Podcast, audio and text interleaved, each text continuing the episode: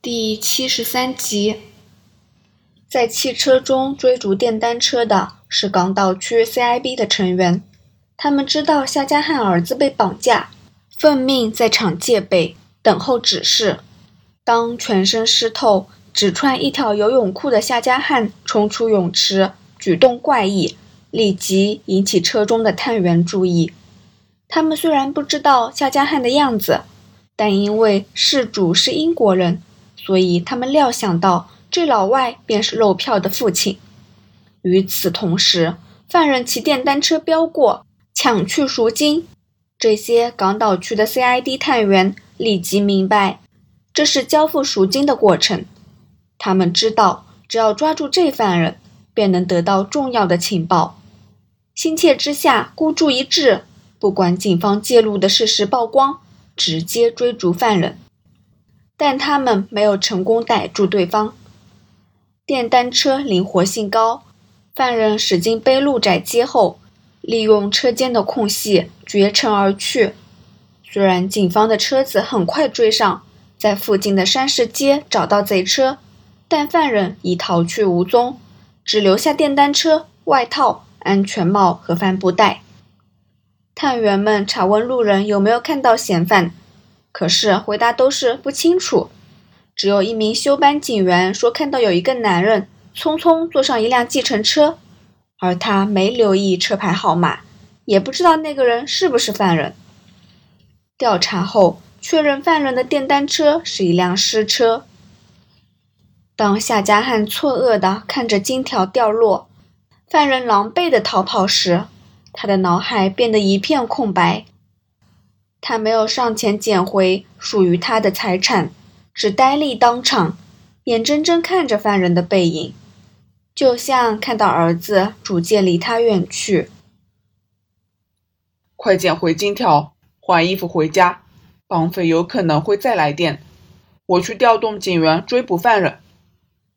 夏家汉回过头，发觉关正多站在他身旁，小声说道：“关正多已穿回衣服。”话毕，便走开，向着对接一辆车子走过去。夏家汉无奈地上前拾起金条和首饰布包。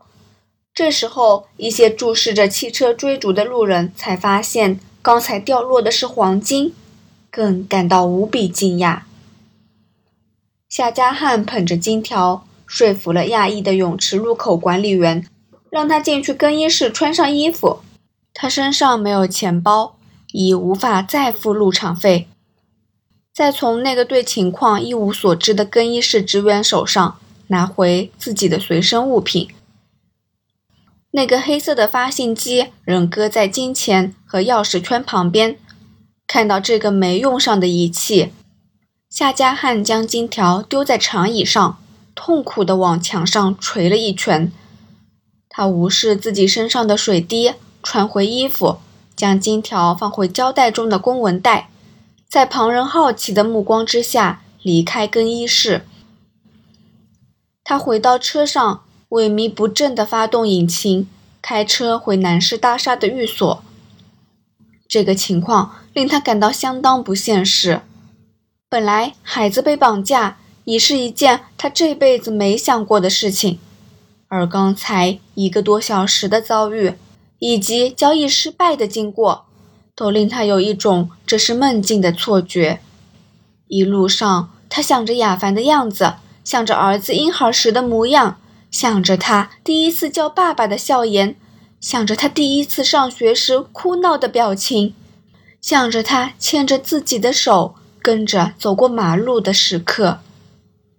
当夏家汉被妻子告知儿子遭绑架时，他还没有意会到，他今天早上跟儿子互道的一句早安，可能是他们之间最后的一段话。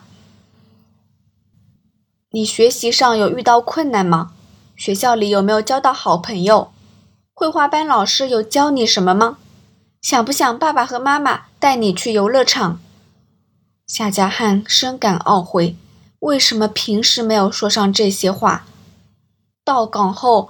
他和妻子都将照顾孩子的责任交给保姆，终日埋首工作，这些话全由丽丝代说。他想，儿子其实想从父母口中听到这些问题，只是他害怕会被责骂。离开英国前的一年，每次孩子对他和妻子有要求，他和妻子只会答：“现在家里欠了人家很多钱，爸爸妈妈要努力工作，努力还债，还清后再说。”可是债务不是去年已还清了吗？为什么自己没有多注意儿子一下？夏家汉几乎有冲动，让车子朝路边的灯柱撞过去，惩罚自己。五点十分，夏家汉回到寓所，夏淑兰一看见丈夫，立即从沙发跳起。可是当他看到家门前只有他独自一人，眼神便从渴望变成绝望。亚凡呢？夏家汉摇摇头，交易失败了，对方没拿到赎金。为什么这样？为什么？夏淑兰抓住丈夫双臂，大声哭喊着。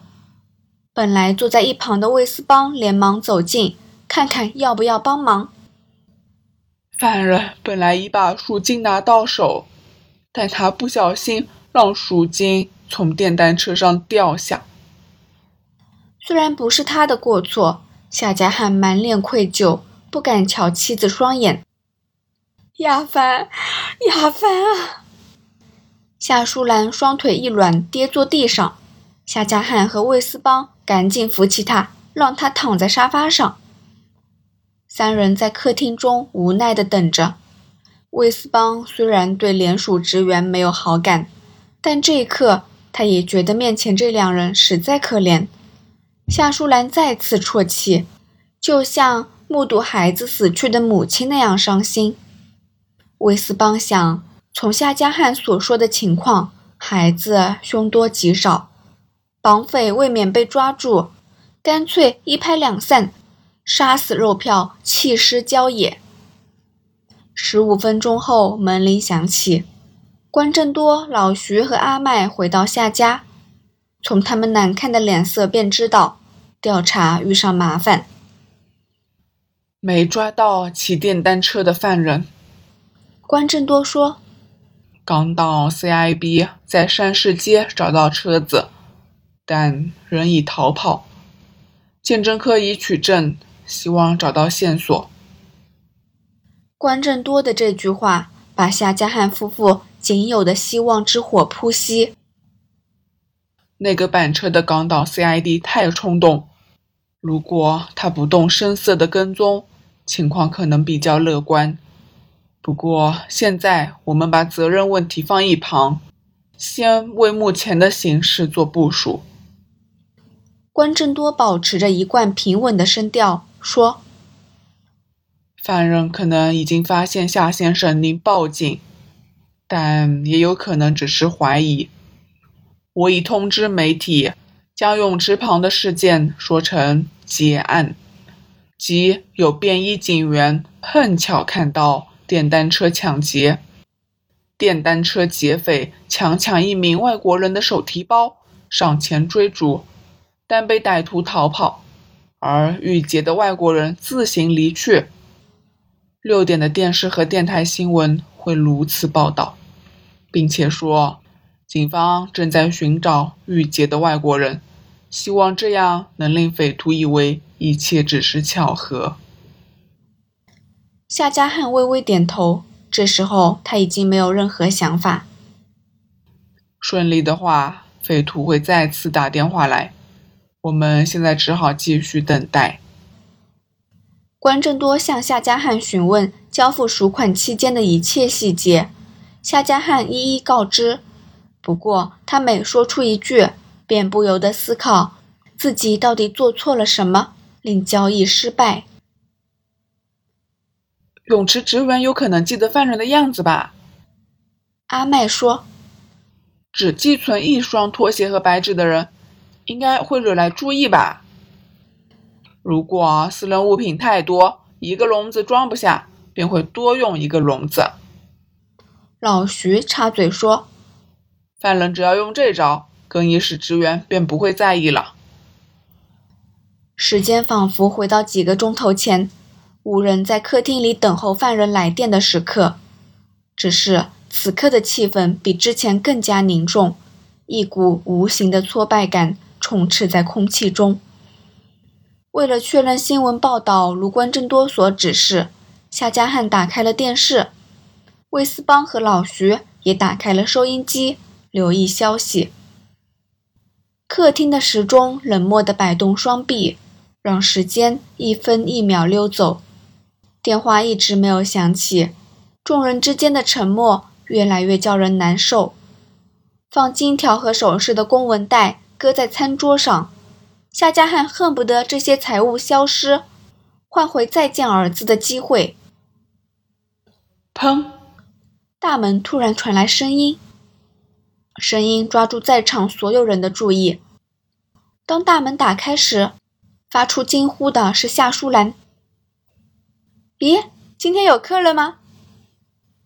说话的是刚用钥匙开门的丽丝。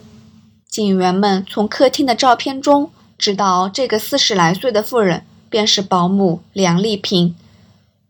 但令夏淑兰发出惊叫、令夏家汉呆住的是他身后的人——一头红发、穿着校服的夏亚凡，背着书包，探头查看客厅中的远景们。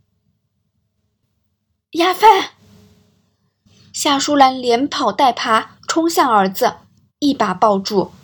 夏家汉也一样，立即走到亚凡跟前，跪在地上，紧紧抱住孩子和妻子。发生什么事？丽丝一脸惊讶问道。我是关正多督察。关正多向丽丝出示证件。你是如何找到亚凡的？什么？丽丝，绑匪有没有对你们干什么？夏家汉一边抚着不知所措的儿子，一边问：“绑匪？你跟亚凡被绑架啦？”夏家汉嚷道：“什么啊？今天我一直跟亚凡在一起，没遇上任何事啊！”丽丝的话令众人瞪住他。